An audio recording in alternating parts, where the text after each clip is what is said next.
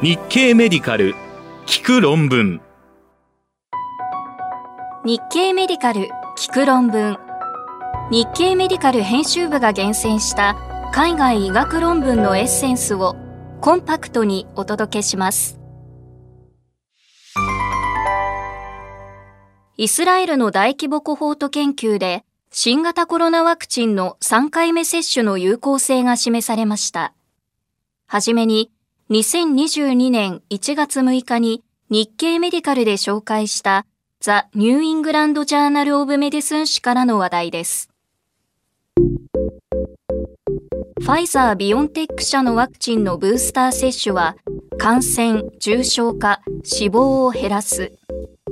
イスラエルの研究でブースター接種者の感染率は非接種者の10分の1程度に。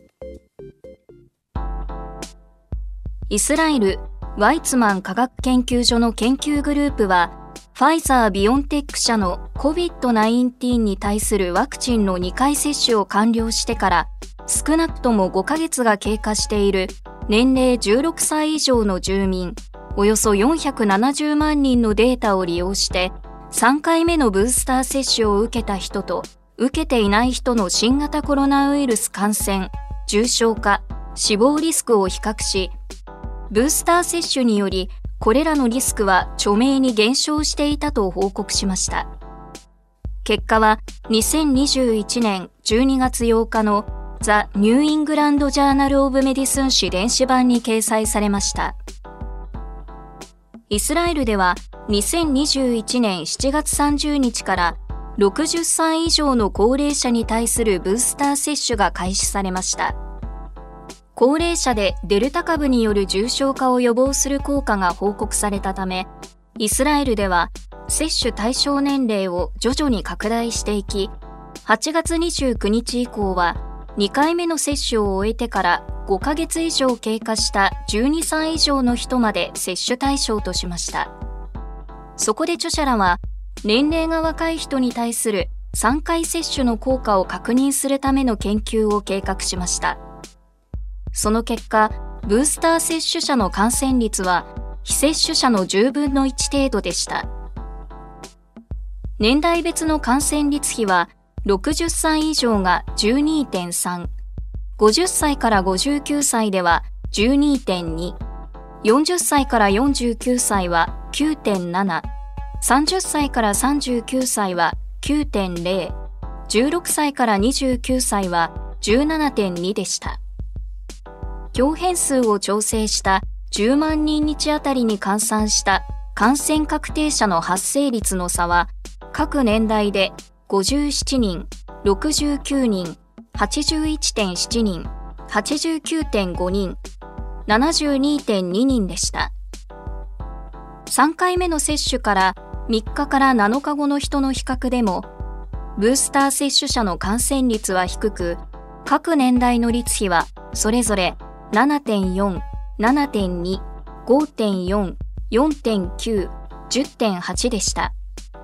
10万人日あたりの発生率の差は、それぞれ34.4人、38.3人、38.2人、36.9人、35.7人でした。重症化した患者の割合に関する分析は、60歳以上と40歳から59歳を対象に行ったところ、重症化率もブースター接種者で少なくなりました。率比は60歳以上では17.9、40歳から59歳では21.7で、10万人日あたりの差は60歳以上で5.4人、40歳から59歳では0.6人でした。3回目の接種から3日から7日後の人と比較した場合も同様で、率比はそれぞれ6.5と3.7となり、10万人日あたりの重症化率の差は1.9人と0.1人でした。COVID-19 関連死亡については、60歳以上を対象とする分析を行うことができ、ブースター接種者の死亡率は2回接種者に比べ優位に低く、率比は14.7で、10万人日あたりの死亡率の差は2.1人になりました。ブースター接種者と3回接種から3日から7日後の人を比較すると死亡率比は4.9で10万人日あたりの死亡率の差は0.8人でした。これらの結果から著者らはデルタ株流行下のイスラエルでファイザー・ビオンテック社のワクチンのブースター接種を受けた人はどの年代でも2回しか受けていない人に比べ新型コロナウイルス感染、重症化、死亡のリスクが低かったと結論しています。詳しい内容は日経メディカル聞く論文で検索してください。論文コラムへのリンク先を掲載しています。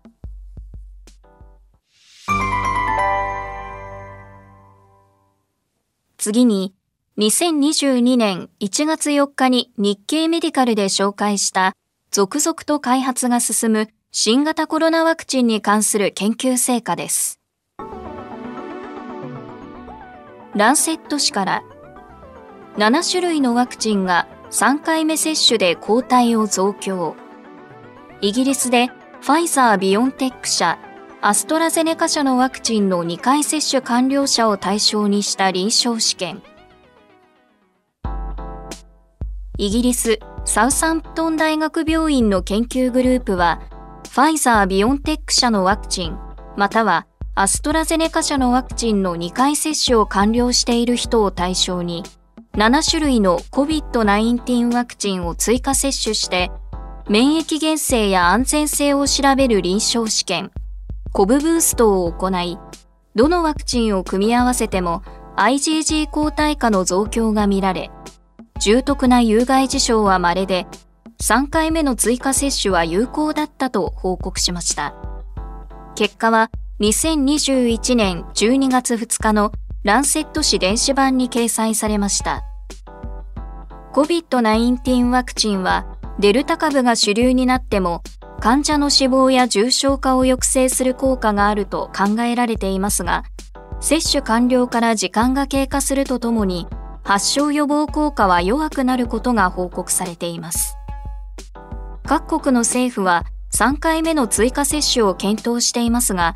最適なブースター接種を計画するために役立つ臨床データは少ないです。そこで著者らは、すでに2回接種を完了した人を対象にして、3回目の接種に7種類の COVID-19 ワクチンを用いると同時に、3回目に用いるワクチンを減量しても、通常量と同様の効果が得られるかを調べる臨床試験を計画しました。ランダム割付に際して参加施設を A から C の3つのグループに分けました。A から C の各群には、あらかじめほぼ同数のファイザー・ビオンテック社、アストラゼネカ社のワクチンの2回接種完了者を配置しました。A 群は3回目に使用するワクチンがノババックス社のワクチン、半分量のノババックス社ワクチン、アストラゼネカ社のワクチン、対象群の髄膜炎菌ワクチンの4種類で、それぞれに1対1対1対1の割合で割り付けました。B 群はバルネバ社のワクチン、半量のバルネバ社ワクチン、ファイザー・ビオンテック社のワクチン、ヤンセン社のワクチン、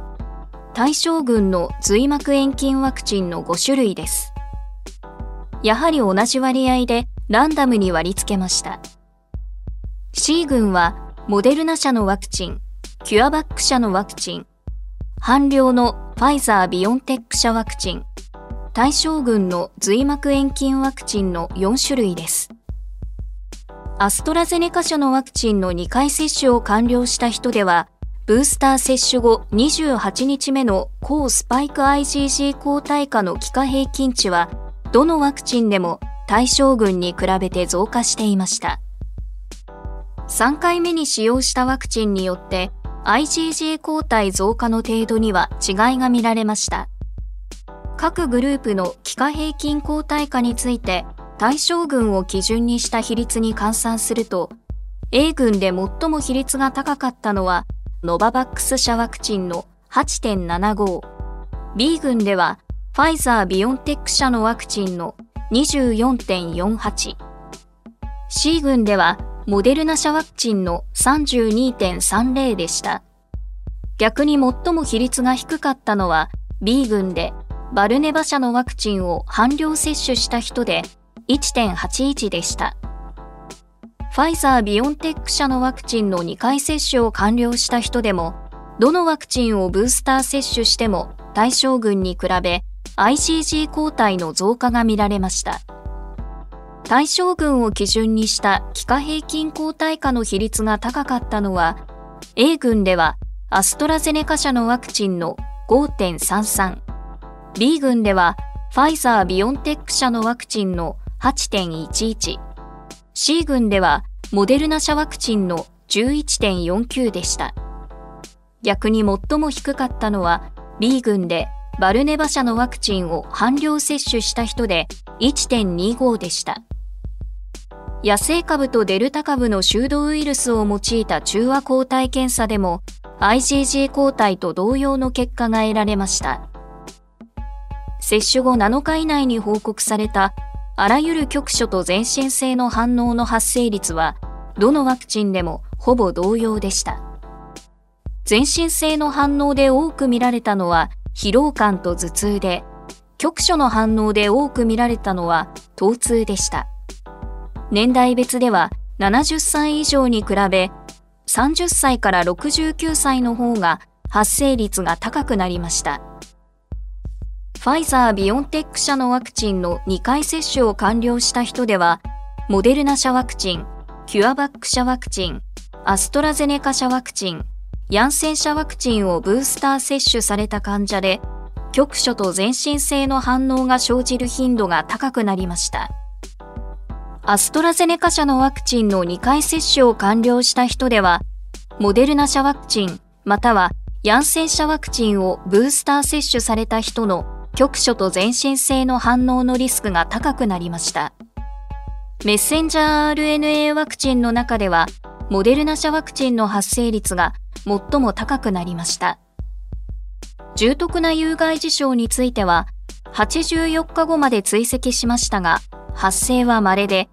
各ワクチン群と対象群の発生率に有意差はありませんでした。全体では重篤な有害事象が24件発生していました。それらのうちのバルネバ社ワクチン群の2件と、ヤンセン社ワクチン群の1件、半量のファイザー・ビオンテック社ワクチン群の1件、合わせて4件のみが割付薬関連の可能性があると判断されました。これらの結果から著者らは、誘導される液性免疫と細胞性免疫のレベルには差が見られたが、この研究で用いたどのワクチンを使用しても、ブースター接種により抗体価が増強されていたと結論しています。詳しい内容は日経メディカル聞く論文で検索してください。論文コラムへのリンク先を掲載しています。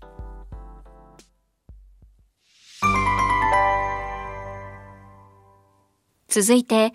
2021年12月28日に日経メディカルで紹介した GMCSF の作用を阻害する抗体医薬が新型コロナ肺炎の重症化を予防するとの報告です。ランセット・レスピラトリー・メディスン誌からレンジルマブは COVID-19 肺炎患者の生存率を改善 GMCSF のモノクローナル抗体レンジルマブを投与する第3層臨床試験。アメリカメイヨークリニックの研究グループは COVID-19 肺炎で入院した患者に対して標準治療に加えて下流球マクロファージコロニー刺激因子 GMCSF に結合するモノクローナル抗体レンジルマブを投与する第3層臨床試験を行い28日後までに侵襲的換気を必要としない生存率がプラセボに比べ優位に高かったと報告しました。結果は2021年12月1日のランセット・レスピラトリー・メディスン誌電子版に掲載されました。COVID-19 患者の急性呼吸窮迫症候群や死亡は、ウイルスが誘発した免疫介在性の過剰な炎症反応がもたらすと考えられています。GMCSF はこの過程に関わり、様々な炎症性サイトカインの活性化につながるため、過剰な炎症反応を初期段階で抑制するための標的として重要だと考えられるようになりました。レンジルマブは GMCSF に直接結合するモノクローナル抗体で特異性と親和性が高いため受容体へのシグナル伝達を阻害します。すでにいくつかの疾患を対象にした臨床試験が行われていて、COVID-19 肺炎患者に対するケースコホート研究でも、臨床的改善までの時間を短縮し、機械的換気や死亡率を減らすことが報告されています。そこで著者らは、酸素補充が必要な COVID-19 入院患者に対して、レンジルマブの早期介入による効果をプラセボと比較する第3層臨床試験のライブエアを計画しました。対象は酸素補充療法は必要だが、侵襲的換気までは必要ない COVID-19 による肺炎とし、すでに重症化が進行していて、48時間以上の生存が期待できない場合は除外しました。割付薬と並行して各参加施設のガイドラインに基づく標準治療も実施しました。標準治療では94%がステロイドを投与され、72%がレムデシビルを投与されていました。両方とも使用したのは69%でした。28日時点の侵襲的換気なしの生存を達成したのはレンジルマブ群の198人84%とプラセボ群の190人78%でハザード比は1.54でした。感度解析でベースラインの併存疾患や検査値の中から単変量解析で主要評価項目の生存率に影響を与えている要因について検討したところ CRP 値が分析対象にした479人の中央値にあたる 79mg パーリットルより低い患者では生存のハザード比が1.81と高くなっていました。副次評価項目のうち回復までの時間、侵襲的換気の適用、エクモの適用、死亡を合わせた複合イベント、人工呼吸器なしで過ごせた日数、ICU 入院期間、死亡の発生率には優位差は見られませんでした。レンジルマブ群の27%とプラセボ群の33%がグレード3以上の有害事象を経験していました。治療下で発現したグレード3以上の有害事象の中で最も多かったのは呼吸器疾患26%と心疾患6%で両軍の発生率に差はありませんでした。また、有害事象による死亡患者はいませんでした。これらの結果から著者らは、レンジルマブは COVID-19 肺炎で入院した患者の侵襲的換気なしの生存率を優位に改善していて、安全性はプラセボ群と同様だったと結論しています。詳しい内容は日経メディカル聞く論文で検索してください。論文コラムへのリンク先を掲載しています。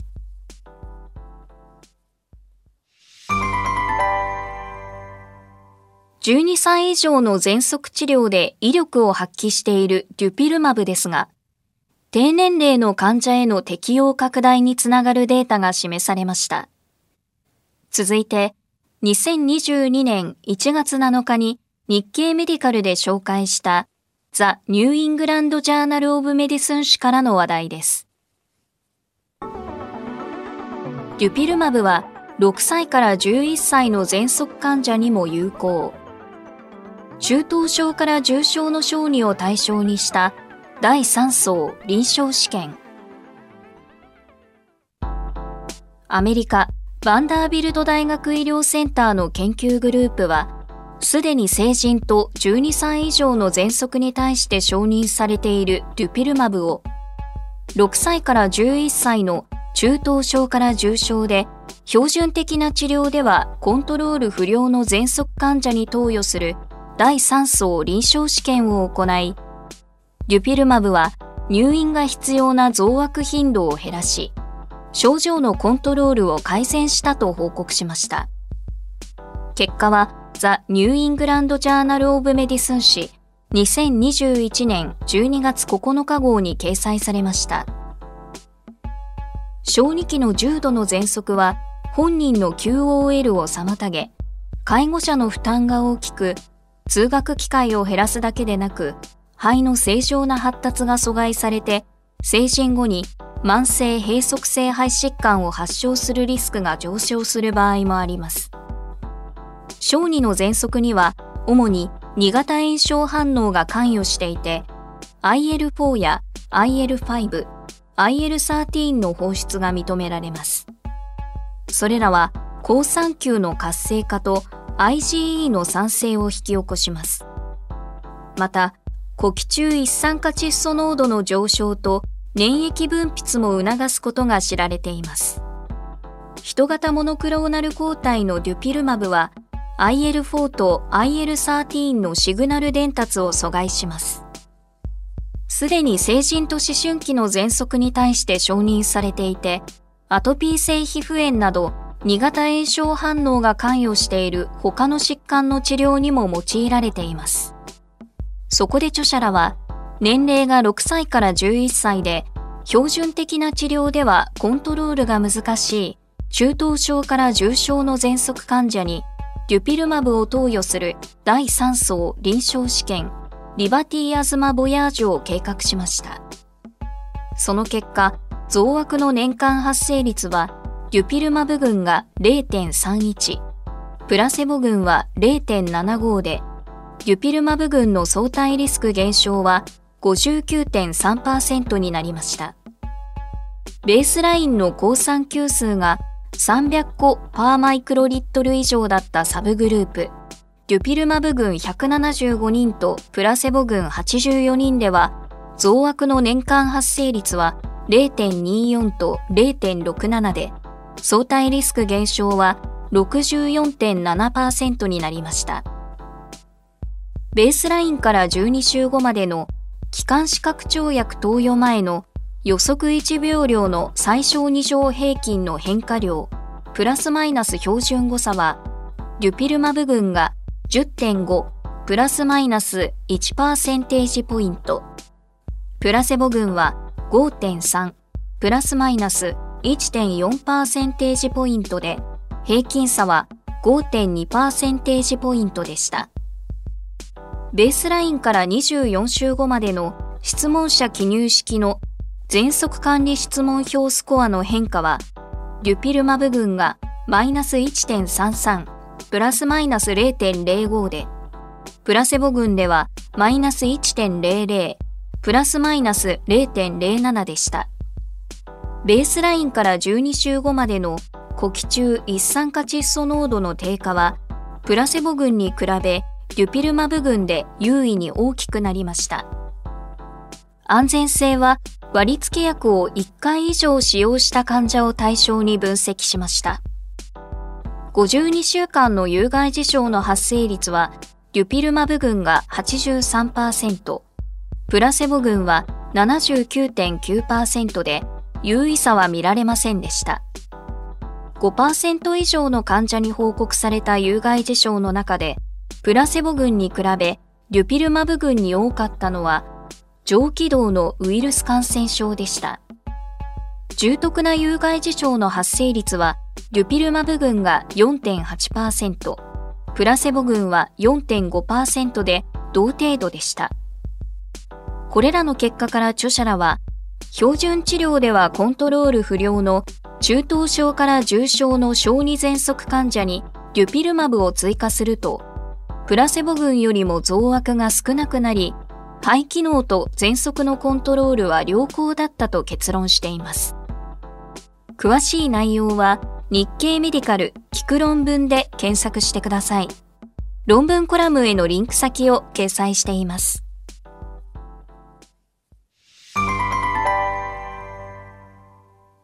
妊娠中の性感染症を防ぐべきもう一つの理由が示されました。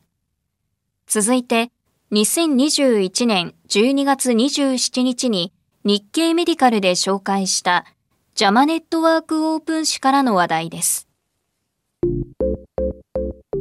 妊婦の性感染症は早産のリスク増加と関連する。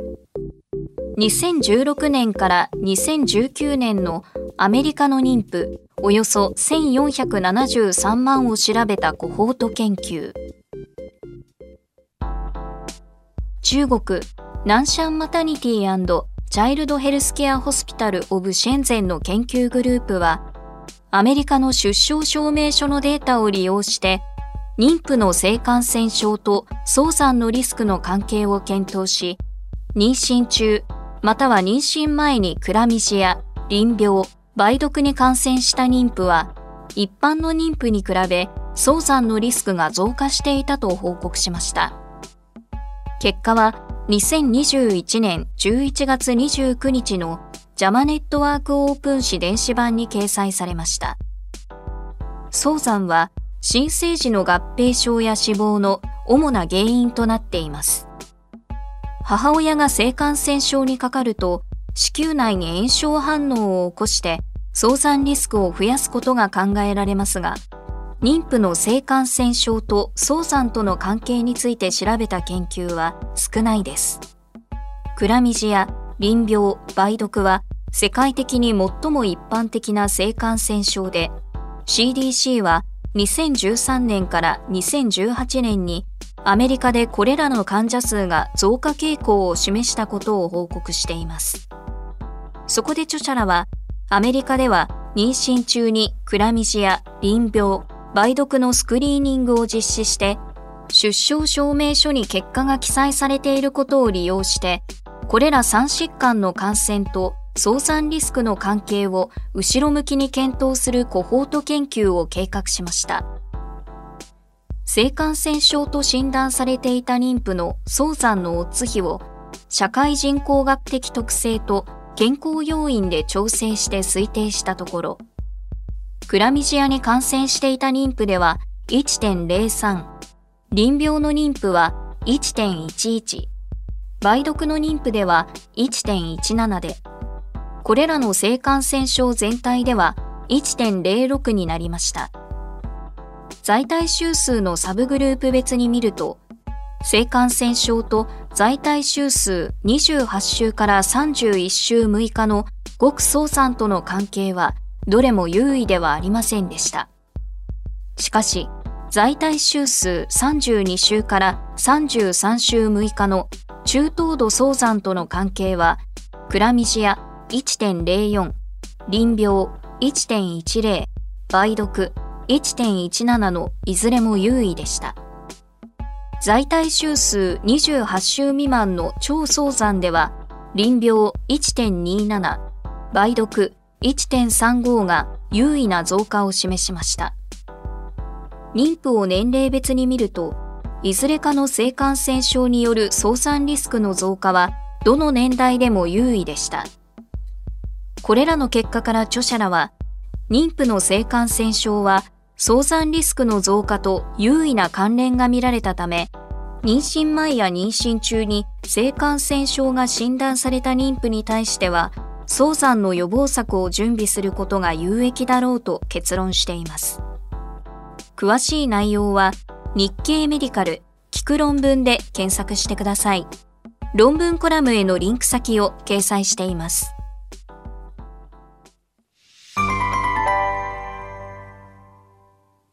白内障を放置することは認知機能低下につながるようです。最後に、2022年1月5日に日経メディカルで紹介したジャマインターナルメディスン誌からの話題です。白内障手術は高齢者の認知症リスク減少と関連。緑内障手術ではリスク減少が見られず、視力改善が影響か。アメリカ・ワシントン大学シアトル校の研究グループは、登録した高齢者を認知症と診断されるまで追跡するコホート研究を利用して、白内障と認知症の関連を調べ、白内障患者が水晶体摘出手術を受けた場合、手術を受けなかった患者よりも認知症のリスクが低かったと報告しました。結果は2021年12月6日のジャマインターナルメディスン誌電子版に掲載されました。視力障害は高齢者の認知症リスクを増加させる危険因子と考えられています。白内障もその原因の一つです。しかし、白内障手術と認知症や認知機能障害の関連を調べたこれまでの研究では相反する結果が報告されています。これらはサンプルサイズが小さい横断研究が多く、白内障の重症度は同じでも、全身状態がより健康な高齢者の方が手術を受けやすいというバイアスの影響を補正できていませんでした。そこで著者らは、白内障がある高齢者は水晶体摘出手術を受けると、その後の認知症リスクを減らせるという仮説を立てて、検証を試みました。手術を受けなかった白内障患者に加え、視力の大幅な改善を伴わない治療として、失明を予防するための緑内障手術を受けた患者とも認知症のリスクを比較することにしました。その結果、白内障手術は認知症発症リスクの優位な低下と関係していました。学歴、人種、喫煙歴で調整し、アポリポタンパク E の遺伝子型で送別化して、手術を受けなかった人と比較した認知症のハザード比を推定したところ、0.71になりました。この関係は、白内障手術から5年以内が強力で、ハザード比は0.68でした。しかしそれ以降もハザード比は0.76と優位なリスク低下を示しました。なお、緑内障手術は認知症リスクとは優位な関係を示しませんでした。これらの結果から著者らは、高齢者に対する白内障手術は、その後の認知症リスクの低下と関連していたと結論しています。今後の研究によって同様の結果が確認されれば、白内障手術は認知症リスクを有する高齢者に役立つ可能性があると述べています。詳しい内容は日経メディカル聞く論文で検索してください。論文コラムへのリンク先を掲載しています。